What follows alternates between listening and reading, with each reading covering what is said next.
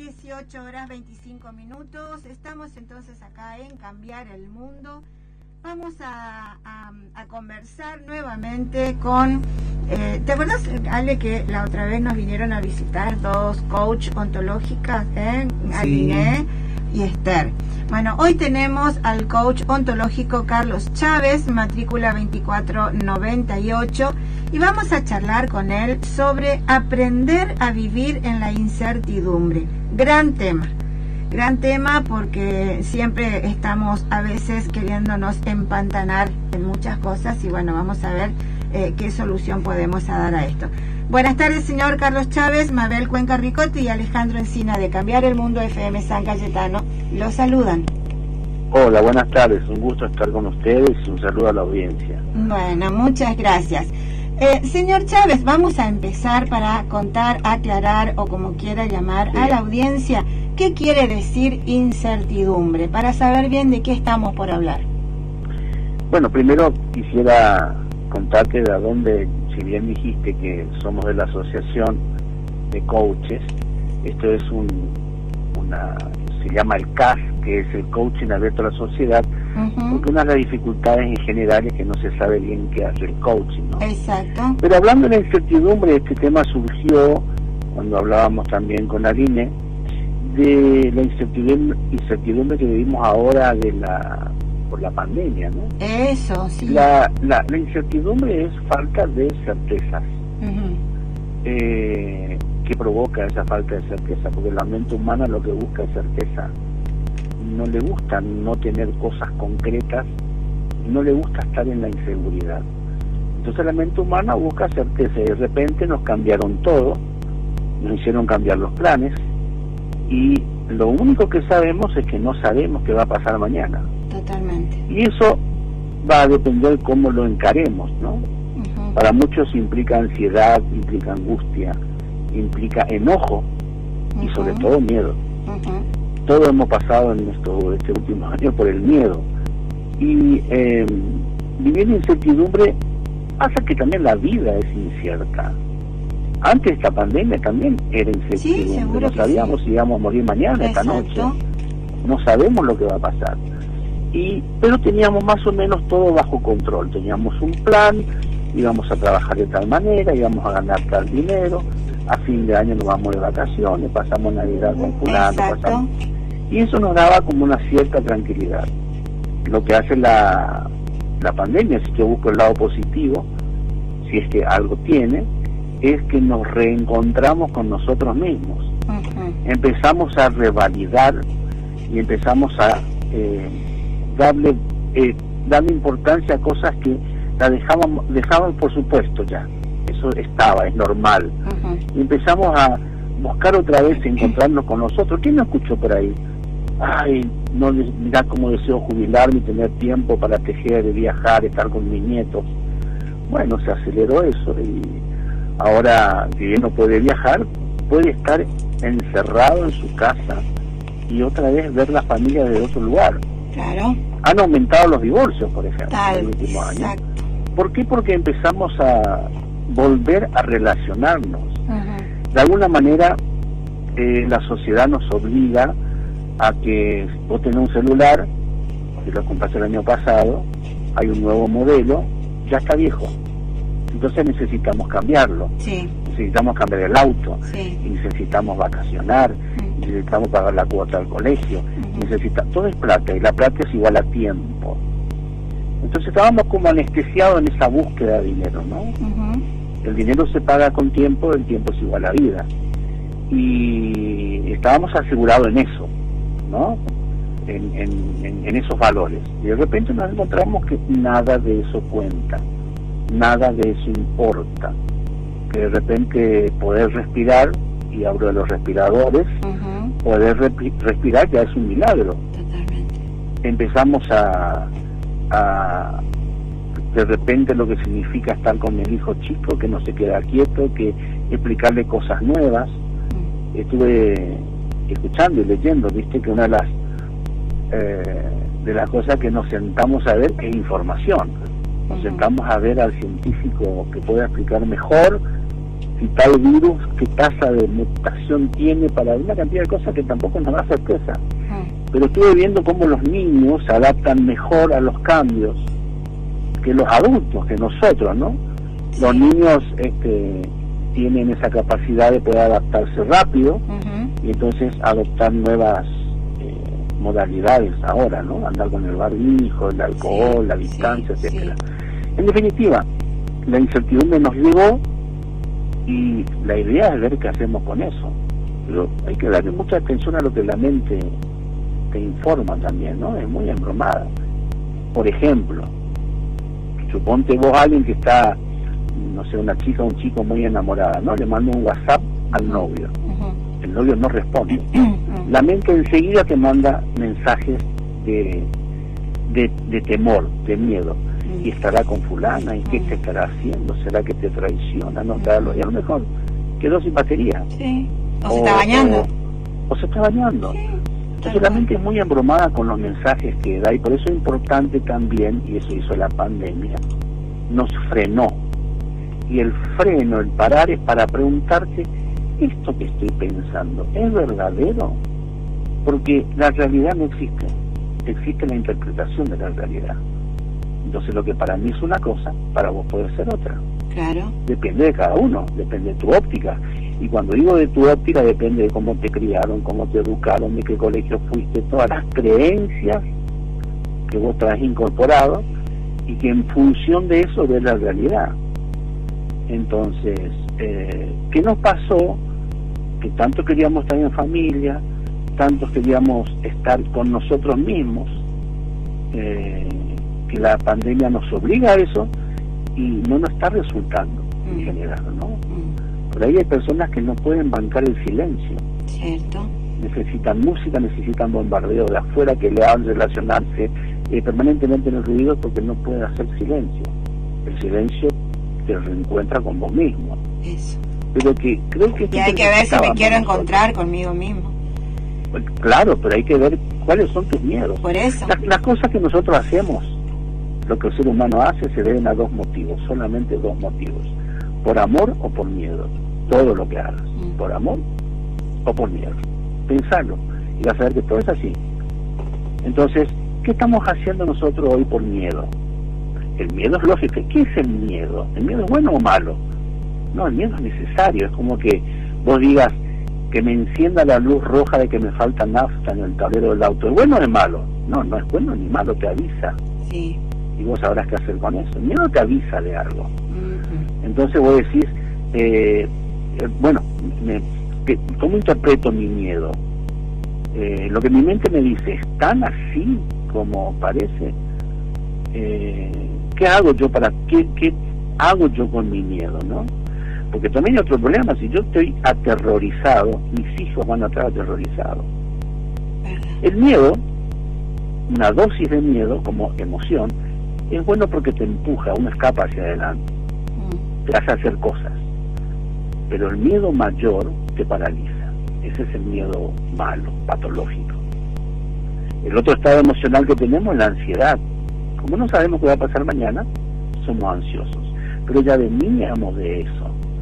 Nuestra mente es embromada porque pasamos de la angustia, que es el pasado, a la ansiedad, que es el futuro. Cuando llega la noche te das cuenta que estuviste distraído todo el día y no viviste y patear para adelante cuando me jubile, cuando tenga tantos años, cuando mis hijos crezcan, cuando me compre la nueva casa, cuando no sé qué cosa, voy a ser feliz, ¿no? Y el tiempo va pasando. Lo único que tenemos es el presente, que es esta realidad, aceptarlo. ¿Qué hacemos con esta realidad? ¿Eh? ¿Qué hacemos con esta eh, situación? ¿Cómo lo encaro? ¿Qué planes tengo? ¿No? Está bien, mis hijos no pueden de repente tener una vida como antes, la normalidad de antes, yo no creo que vuelva a existir. Creo que va a haber una nueva normalidad y a ver cómo yo puedo recrearlos, recrearme, mm. cómo, cómo hago con estos tiempos que entre comillas me sobran, para que no tenga la incertidumbre. Si yo hago la aceptación, ¿no? Si yo acepto que yo no puedo controlar, no obstante el hombre creó controles, el reloj, el almanaque, eh, no sé, el, pagaré, eh, cosas que te aseguran el mañana, entre comillas. Nada es seguro. Nada es seguro. Todos tenemos el ahora y una proyección para el futuro. Si estoy muy enfrascado en el pasado, estoy con la angustia que viene de angosto, de dolor en el pecho, mm. por ese dolor que no estoy aceptando, lo que pasó, lo que fuera. Y la ansiedad, que es qué va a pasar mañana. Entonces la ansiedad se siente en el cuerpo. El primer lugar se sentí en el cuerpo. Sentí tensión, sentí manos sudorosas. Y básicamente no podés vivir el ahora. Trabajas mal, descansas mal, te relacionas mal porque estás irascible. Yo creo que la pandemia y la incertidumbre vino a enfrentarnos a eso y ver que cómo encaramos. El problema no es el problema, el problema es cómo encarás el problema. A eso iba, ¿cómo encaro esto? ¿Cómo, cómo, puedo aprender a manejar eh, mis miedos, mis inseguridades o, el estar, el, tedio ante, ante algo, digamos, que yo creía que quería y ahora que puedo no, no, no lo hago o lo hago y no era realmente lo que quería? Mira, cuando vos trabajás la aceptación de no querer cambiar lo que no podés cambiar, entonces hay que tener claro qué cosas dependen de mí, qué cosas no dependen de mí. ¿No es cierto? Cuando yo empiezo a liberar esas cosas que no dependen de mí, entonces tengo un poco más de alivio. Hay una cosa que no dice nada, no dice todavía que depende por ahí de que esta situación te lleva al enojo. ¿Cierto? ¿No es cierto? El enojo. Estoy enojado, todo el día estoy mm, enojado, porque se me frustraron los planes que tenían. El enojo es una decisión, no es algo que te ocurre. El enojo es una decisión, yo decido enojarme. Entonces también plantear, fíjate cómo esto que estamos diciendo hace que vuelva el poder a vos mismo, a que vos mantengas el control. Que sepas que hay una parte que no podés manejar y aceptarlo. Pero hay un montón de cosas que sí se puede manejar en el día a día. Mm. Entonces replantearte, y preguntarte, ¿por qué es lo que quería antes, ahora no lo hago? ¿A qué, ¿En qué estoy frustrado? Y replantearte, y una de las primeras cosas que obtuvimos fue frenar. No frenamos, eso te va a inducir, quizás como respuesta, a, y es una propuesta, ¿no? Eh, a meditación, meditar, tranquilizarse, meditar. Lo que en términos futbolísticos sería parar la pelota, y replantearte cosas. Algo importante, vos no sos la misma de antes de la pandemia. Por lo tanto, hay cambios. Lo único seguro es el cambio. Vos te ves como la de antes de la pandemia, pero no sos la misma. Hay cosas que cambiaste. Entonces, el mundo cambió. Tu pareja cambió, tus hijos cambiaron. Todo está cambiando, es algo dinámico. Yo tengo que tener. El otro día estaba leyendo leyendo no, escuché eh, de una, no, tampoco no sé bien, pero este es el mensaje. Sí, no, importante el mensaje. Vivimos épocas de palmeras. Mm. Esa persona dijo que circunstancialmente estuvo ahí en las zonas del Caribe donde hay muchos tornados y, tormentas mm. y observó las palmeras que por un lado tenían hojas agujereadas que dejaban pasar el viento mm. y por otro lado cuando el viento las sacude se doblan, se quiebran, se, se, agachan, se, se deforman y al día siguiente con el sol están ahí paradas en la playa. Vivimos época de palmeras, es decir, esto no está amarreando. ¿Qué elasticidad tengo yo para soportar y mañana cuando salga el sol poder estar parado de vuelta en la playa, ¿no? Sin dejar de ser yo, sin dejar de ser palmera eso, eso, preguntarte cosas, analizarte cosas, poner en juicio mis pensamientos.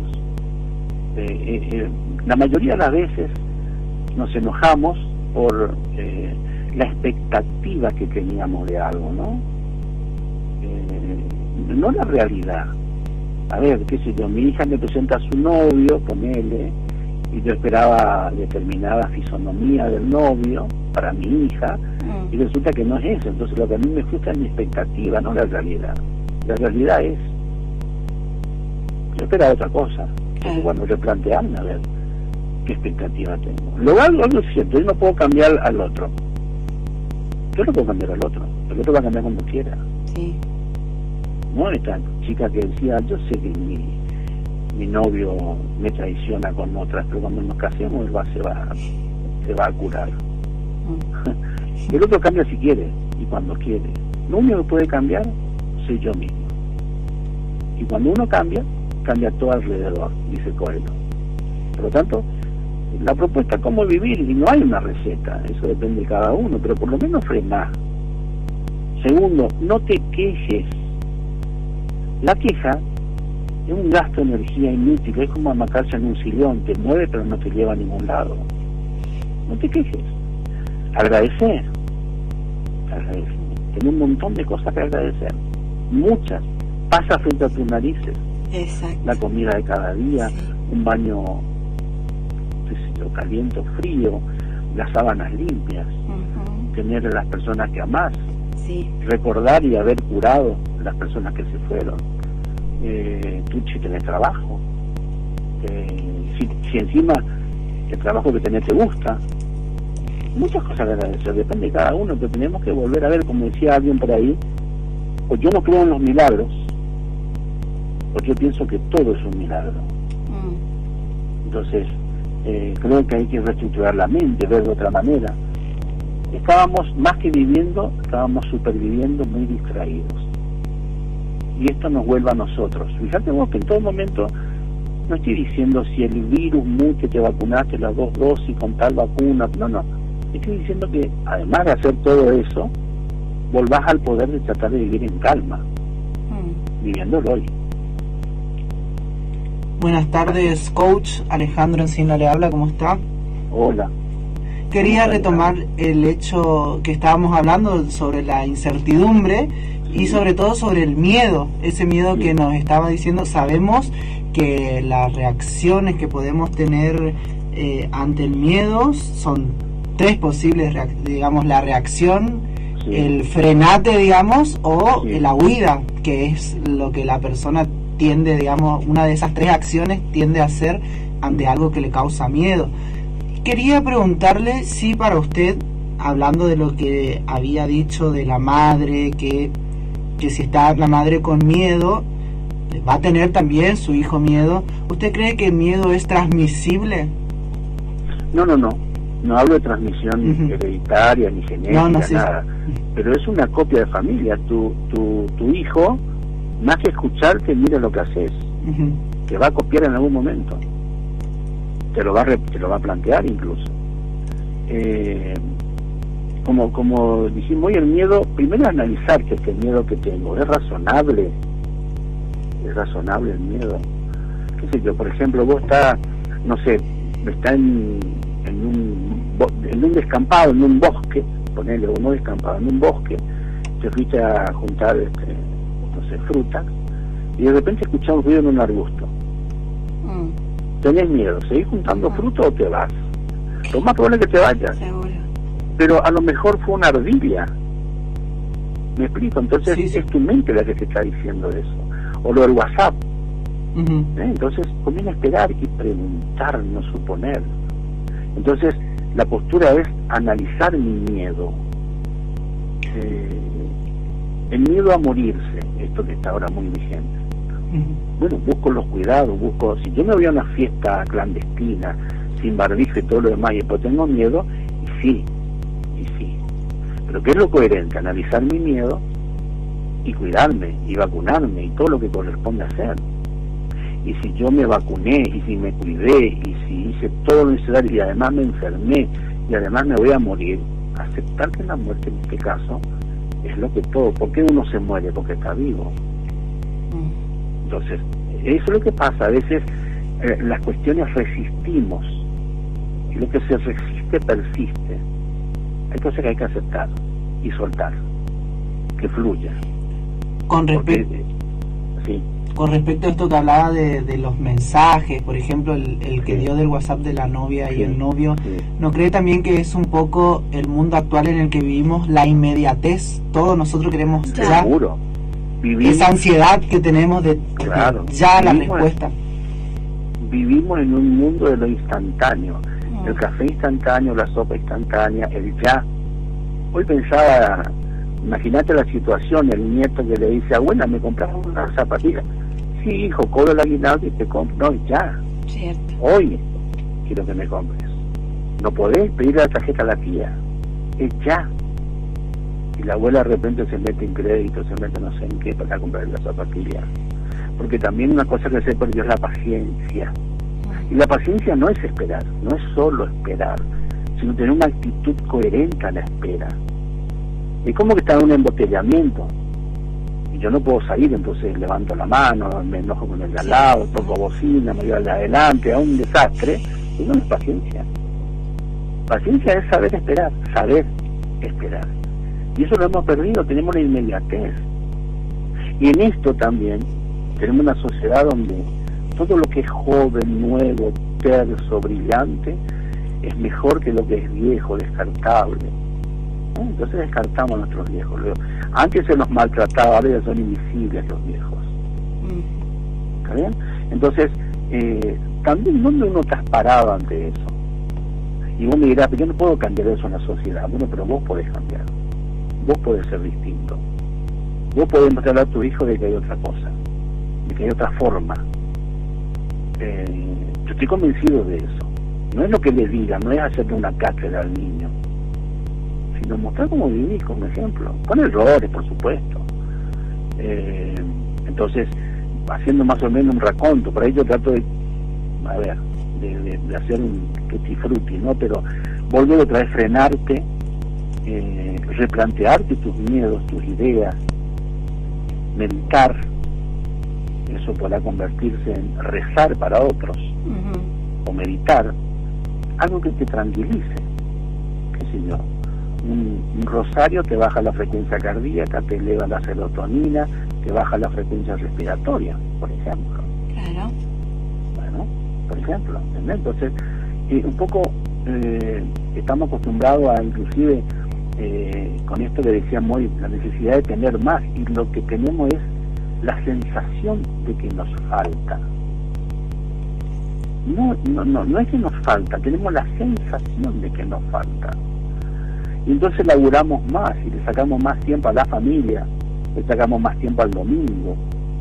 Eso se paga con, con enfermedades. Mm. Y el, en este caso el, la pandemia nos obligó a quedarnos, a tomar nuestro tiempo. Hay un punto que ya Nefi no mira más de que en la computadora no la usas más.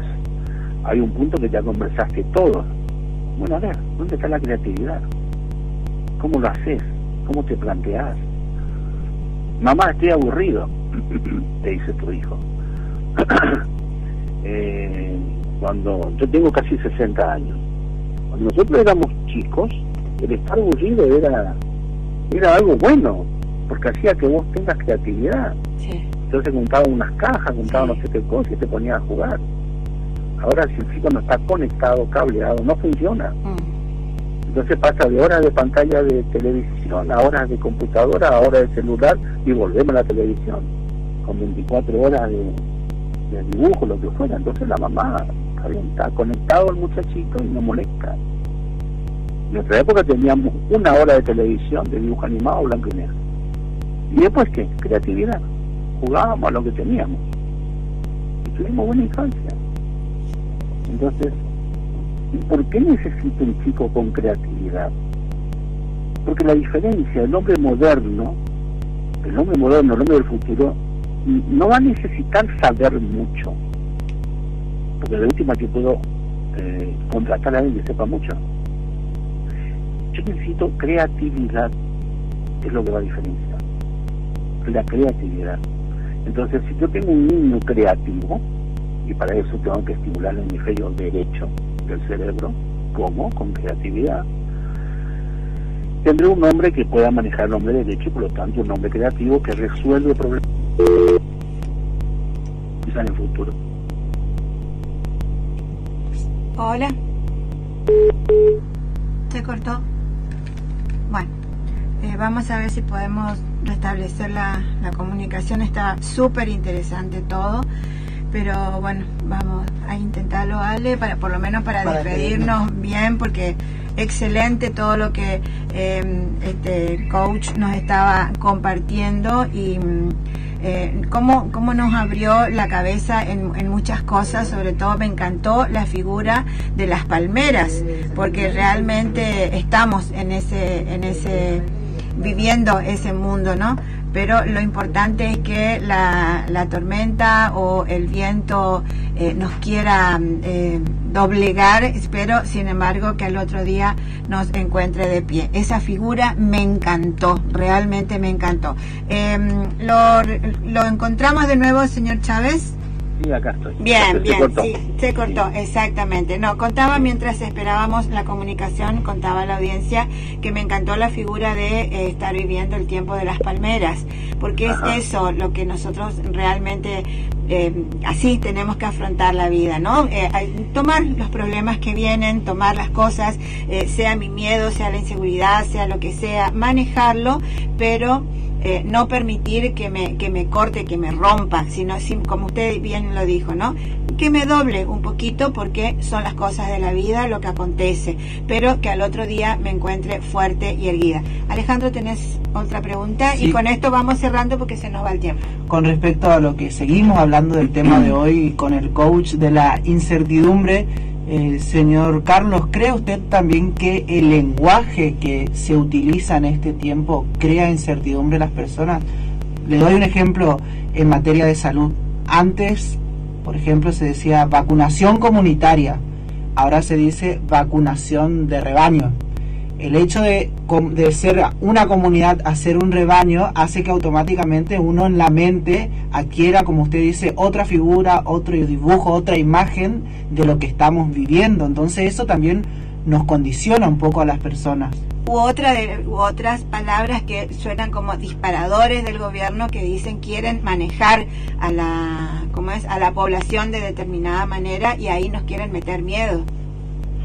Eh, a ver, me voy más lejos incluso. Hay una ciencia que se llama programación neurolingüística que trata en cómo nos hablamos. Mm. ¿Mm? ¿Cómo me hablo? Entonces, si yo me hablo y digo, pero qué tarado, pero qué estúpido, o le hablo a mis hijos, sos un inútil, no servís para nada, cuándo vas a aprender y demás, yo estoy moldeando su cerebro a eso. Mm. Y el chico dice, si mi mamá me dice que soy un inútil, debo ser un inútil. Entonces es fundamental cambiar las palabras. Las palabras son poderosas. Las palabras crean realidades. Yo tengo que ser cuidadoso con las palabras. Las palabras pueden ser constructivas. Eh, o destructivas. Hoy le coment, por eso, o destructivas. Yo le comentaba hoy, no sé a quién, mira vos, de que yo era un buen alumno, digamos, en el Pío 11, pero una vez traje un 7, eh, creo que era y me retaron tanto mi viejo que hasta hoy yo me acuerdo. Mm. Entonces, creo que con los hijos uno tiene que potenciar las notas buenas y analizar por qué esto no te gusta, por qué esto te va mal. No estoy hablando de ablandar la disciplina, estoy hablando de comprender al muchachito. Y también en nosotros mismos, hay gente que está, los perfeccionistas, por ejemplo, ¿no? Que, que si no es bien el trabajo, están frustrados pero un 9 también sirve, un 8. ¿No es cierto? Y estamos detrás de la perfección. Y entonces, como dije hace un rato, sobrevivimos.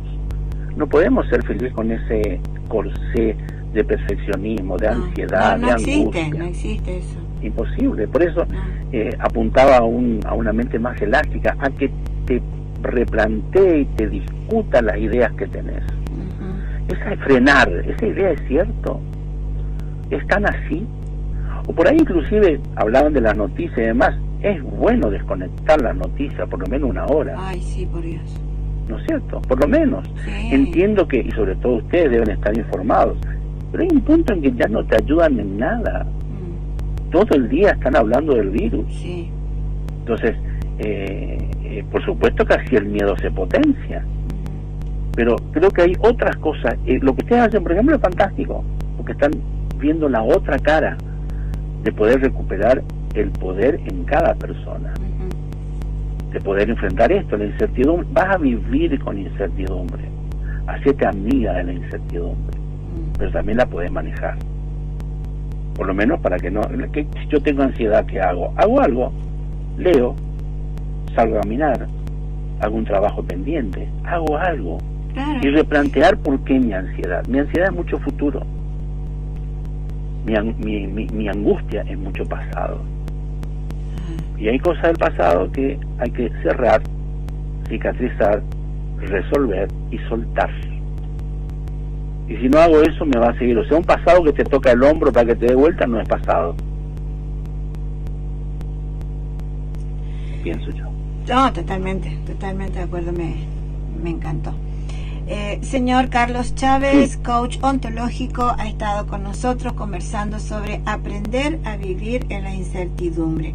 Excelente, excelente eh, lo que hemos... Y creo que podríamos seguir No, de poder seguir, bueno, pero vamos a hacer otro capítulo, porque después van a venir otros coaches que vamos a ir viendo los temas con, con Aline y bueno, entonces vamos a, ir viendo cómo los vamos relacionando, pero eh, realmente es como para hacer un programa completo con esto, porque eh, no, las preguntas no se acaban, las comparaciones no se acaban y las eh, la incertidumbre no se acaba.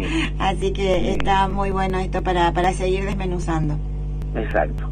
Bueno, fue un gusto, ¿eh? No, al contrario, para nosotros, para nosotros un placer eh, tenerlos, tenerlos con nosotros. Bueno, muchísimas gracias. Gracias, Ale, gracias. Hasta luego. Hasta cualquier momento.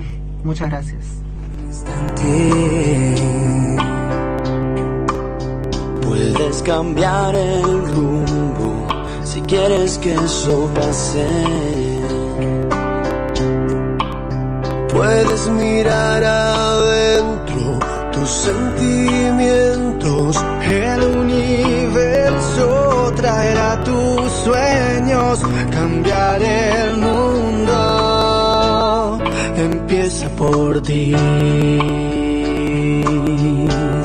Empieza por mí.